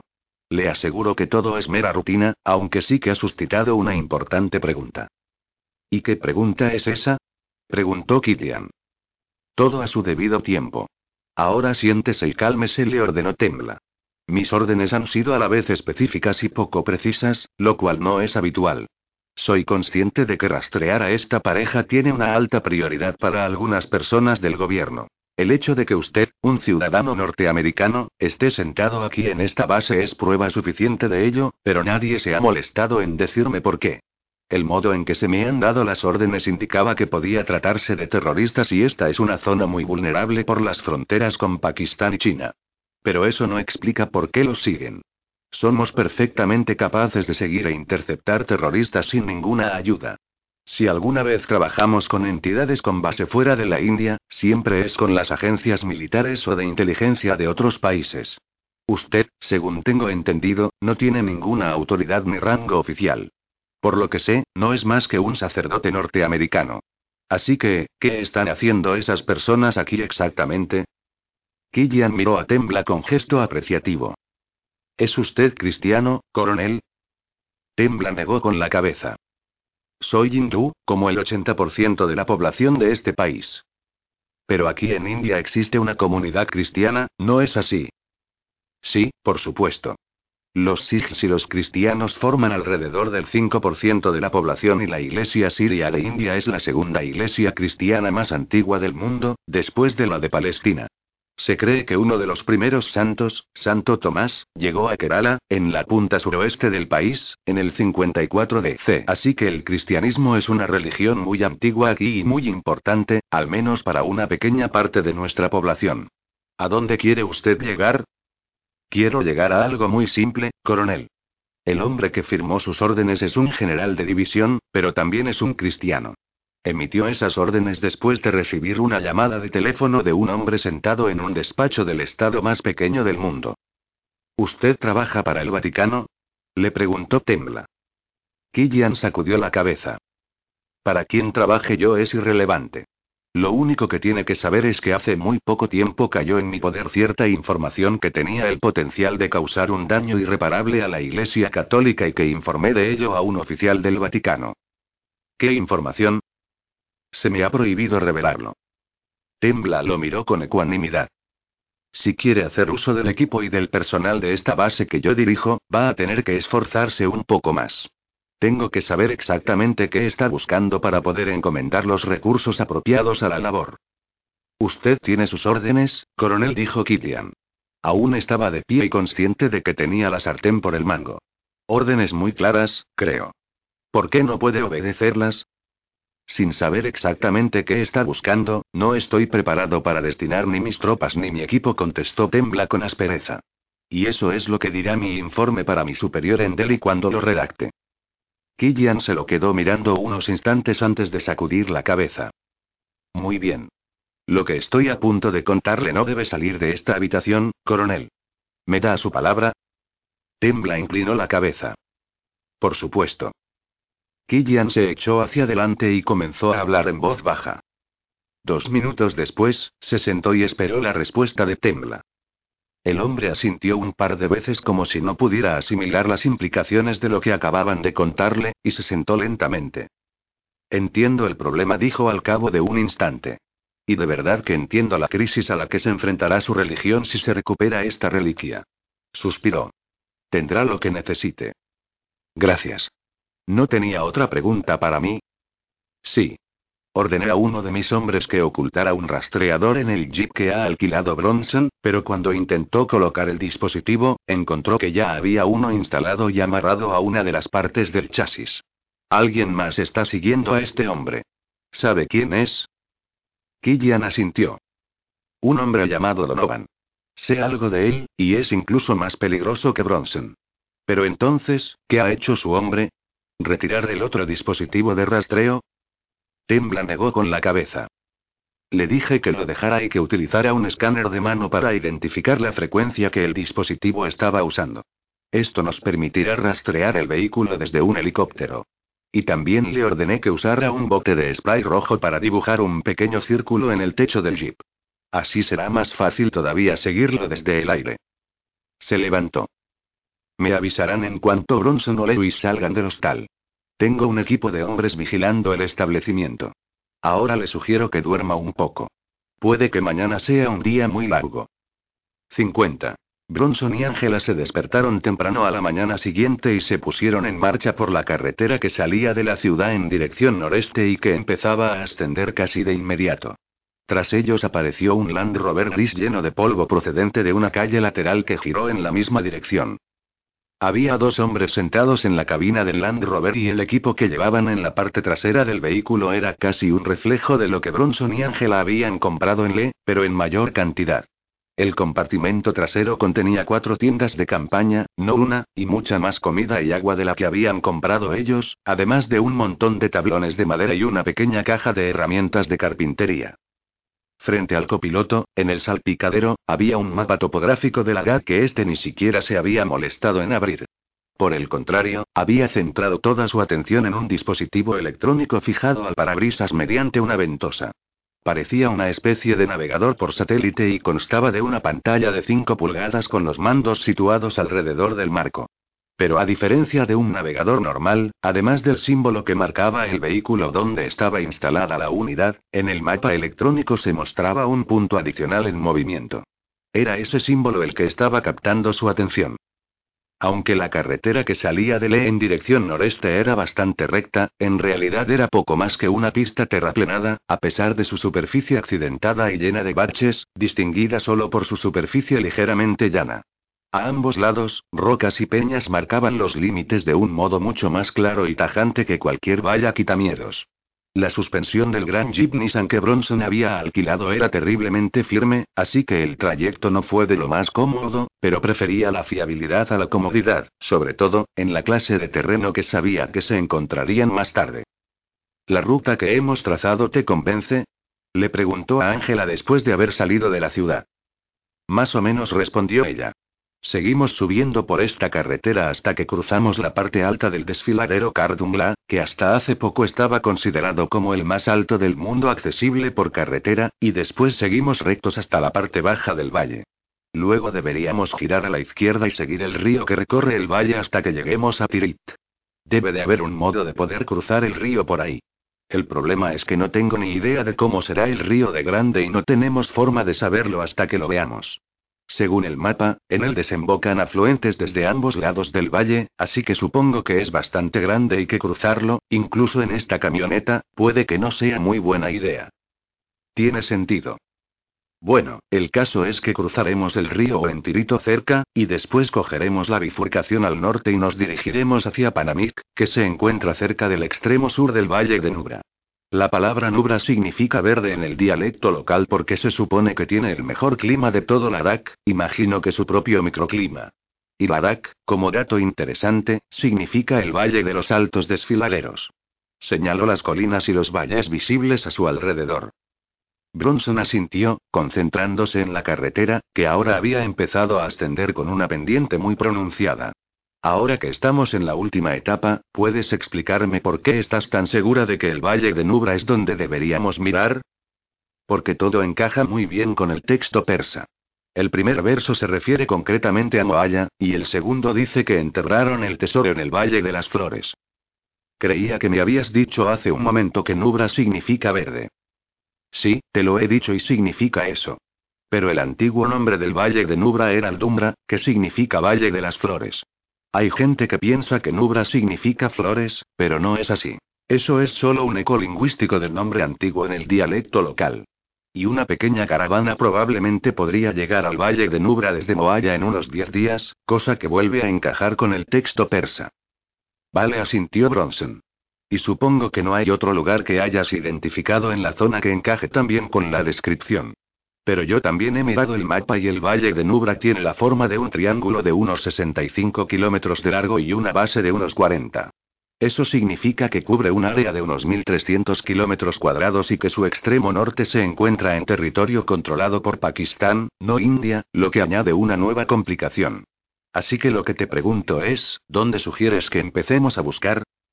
Tus cálculos son correctos, e intentar localizar una cueva en una zona de semejante tamaño sería una absoluta pérdida de tiempo y de esfuerzo sin tener algún tipo de indicación. Pero resulta que sí que tenemos algunas indicaciones, dijo sonriéndole. Gracias al tercer verso del escrito persa. 51. Killian se despertó antes del amanecer y caminó de un lado a otro de su pequeña habitación mientras esperaba ansioso a recibir noticias de los vigilantes de Tembla situados a varios kilómetros, en dirección a Le. Al final, cuando ya no podía esperar más, bajó a la sala de reuniones donde había estado la tarde anterior y se sirvió una taza de café. Tembla entró unos 30 minutos después. Lo saludó y se sirvió otra taza. ¿Y bien? preguntó Killian. Ya se han puesto en camino, respondió Tembla. ¿Qué? Se levantó. Tengo que llegar hasta allí. Paciencia, padre. De madrugada hemos enviado un Searcher. Es un vehículo aéreo no tripulado y está programado para merodear sobre Le. Ha localizado a Bronson y a Lewis en cuanto han salido del hostal y desde entonces ha estado siguiendo su vehículo.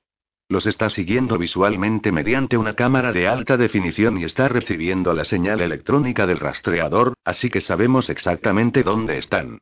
He recibido el último informe justo antes de entrar aquí, y en este momento están subiendo por la carretera que se dirige al desfiladero de Cardumla. Tembla desplegó un mapa de la zona y lo extendió sobre uno de los escritorios. Nosotros estamos aquí, dijo señalando el asentamiento marcado como Caru en el mapa. Le está justo aquí, y Cardumla está hacia el norte del pueblo. Al otro extremo del desfiladero se encuentran el río Shiok y los pueblos de Kalsar y Diskit. Esta zona, el Valle de Nubra, en un principio se llamaba Aldumbra y es lo que mejor encaja con el Valle de las Flores, como usted lo ha llamado. Pero yo conozco ese valle y allí no hay mucho, solo un puñado de viejas edificaciones en un extremo, así que como de seguro está de que esa información es correcta, todo lo seguro que puedo estar y, en cualquier caso, tengo que llegar allí lo antes posible. ¿Puede conseguirme un jeep o algo? Tembla negó con la cabeza. De nada sirve marcharse hasta que Bronson y Lewis se detengan, y aún les queda un largo camino antes de llegar a Calzar. Como mucho estarán avanzando a 50 kilómetros por hora. Cuando paguen, utilizaremos helicópteros que pueden llegar hasta ellos en cuestión de minutos. ¿Y las armas? Donovan estará siguiéndolos también e irá armado. Tembla sonrió ligeramente. Eso no será ningún problema. Usted puede volar en el Druf hasta el valle de Nubra, pero yo tengo un par de Inds también y enviaré uno con usted. ¿In? Un helicóptero de combate construido en Rusia. Puede derribar un tanque, así que independientemente de cuántos mercenarios o qué tipo de armas haya reunido Donovan, puedo prometerle que el Ind los sobrepasará en potencia de fuego. 52. ¿Estás segura de que has descifrado el párrafo? Le preguntó Bronson. Una mínima sombra de duda oscureció el rostro de Ángela, aunque se desvaneció tan pronto como había aparecido. Creo que sí. He intentado analizar lo que el autor estaba describiendo y relacionar su descripción con los rasgos geográficos que sé que existen en el Valle de Nubra. ¿Y ha funcionado? Sí, creo que sí, repitió. A ver si estás de acuerdo. Sacó una hoja de su bolsa y la desdobló. A ver, el primer verso dice con sus sombras siempre ante ellos. ¿Alguna idea de lo que puede significar? Bronson se quedó pensando un momento. Supongo que significa que estaban caminando hacia el norte con el sol tras ellos porque eso proyectaría sus sombras hacia adelante, así que siempre estarían visibles. Muy bien. Aplaudió Ángela. Eso es exactamente lo que yo he pensado también. El segundo verso es algo más sencillo. Dice desde el amanecer al crepúsculo. Eso tiene que referirse a la salida y a la puesta del sol, así que lo que el autor está diciendo en esos dos versos es que estuvieron todo un día caminando hacia el norte, lo que significa que, probablemente, cubrieron entre 30 y 50 kilómetros, no más.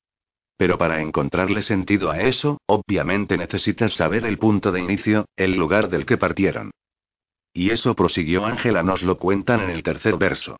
Dice más allá del punto de encuentro donde las aguas caen. Lo interpreto como un cruce cerca de una cascada o, más probablemente, como un lugar donde se unen dos arroyos o ríos. El problema es que toda esta zona, incluyendo el valle de Nubra, está salpicada de ríos y arroyos, así que con eso puede hacer referencia a casi cualquier parte de por aquí. ¿Y? preguntó Bronson. He supuesto que lo mismo debió de pensar el autor de este texto, así que hay que mirar el siguiente verso para ver qué nos dice. Hacia el grandioso río que nunca fluye y eso marca el fin de la primera frase, así que ahí está toda la descripción.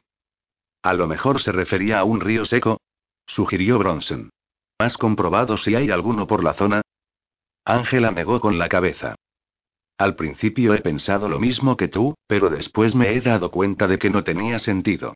Si de verdad estaba describiendo un río seco, ¿por qué iba a usar una palabra como grandioso para describirlo? Lo cierto es que hay un río enorme cerca del valle de Nubra que nunca fluye. O, para ser exactos, fluye increíblemente despacio. Bronson apartó los ojos de la carretera un par de segundos para mirar el punto que ella señalaba en el mapa. Junto al extremo de su dedo había una pequeña mancha blanca. ¿Qué es eso? Eso es el glaciar de Siachen, en la cordillera de Saltoro. Desemboca en el río Nubra y por las dimensiones que aparecen en el mapa topográfico, parece como si en algunas zonas tuviera más de kilómetro y medio de ancho. Creo que encaja con la descripción bastante bien.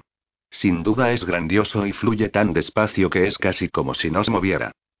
Si lo sumamos todo, lo que sacamos es una descripción de un grupo de gente caminando hacia el norte durante un tramo de entre 30 y 50 kilómetros en dirección a un glaciar y empezando en un punto donde se unen dos arroyos o ríos. ¿Y has encontrado algún sitio que encaje con esa descripción? Ángela asintió. Ahí es a donde nos dirigimos ahora mismo. He dicho que cruzaríamos el río en un lugar llamado Tirit. Justo al norte de esa aldea se juntan los dos ríos que definen el valle de Nubra, el Nubra y el Shiok dijo pronunciándolo como Shayok. La carretera que seguiremos va casi directamente hacia el norte desde ahí, así que eso encaja con la descripción de sus sombras delante. Y a unos 40 kilómetros al norte de Tirit hay una carretera que se bifurca hacia el este y creo que eso encaja con la primera parte de la estrofa. Echó otro vistazo al papel que tenía en la mano. A continuación viene el verso después se giraron hacia la gloria. Creo que eso tiene que ser otra referencia al sol, el sol que está saliendo, y significa que cuando partieron al día siguiente se dirigieron al este, hacia la salida del sol, y eso más o menos encaja con la dirección que sigue la carretera actual. Por lo que veo en el mapa topográfico, no hay muchas otras rutas que pudiera seguir la carretera, así que es razonable pensar que la senda que siguieron hace dos mil años sigue prácticamente la misma dirección que la carretera actual. Ángela se detuvo un instante. Ese punto había quedado bastante satisfecha con la interpretación del significado de las estrofas, pero estaba pensando en el final de la última y, por supuesto, ese era el fragmento más importante.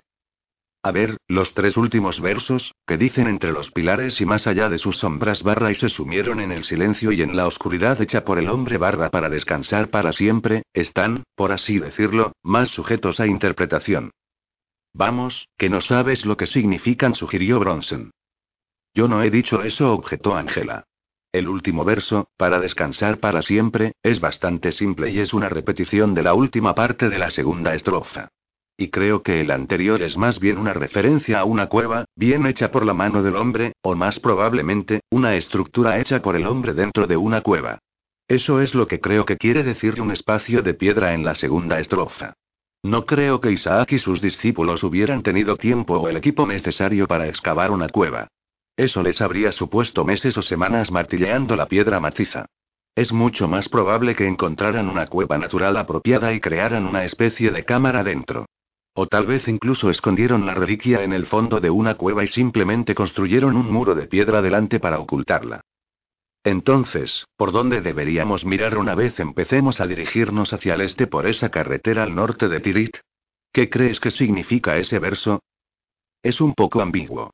La primera parte, entre los pilares, resulta descriptiva desde el punto de vista geográfico. En algún punto de la carretera, y supuestamente al norte, porque el río corre al sur por la parte baja del valle, debe de haber un par de pilares de piedra o una especie de formación que se asemeja a un par de columnas.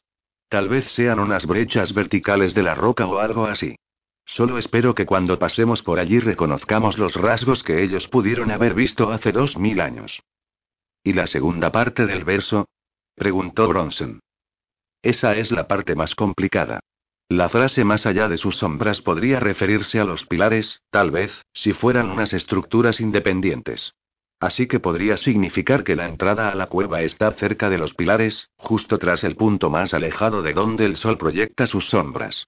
Pero supongo que también es posible que sus sombras se refiera a Isaac y a sus acompañantes, en cuyo caso podría significar simplemente que siguieron avanzando hacia el norte en dirección a un punto más allá de sus sombras. O podría ser una descripción de algo completamente distinto, algo que hasta ahora no se me ha ocurrido. Suspiró, frustrada.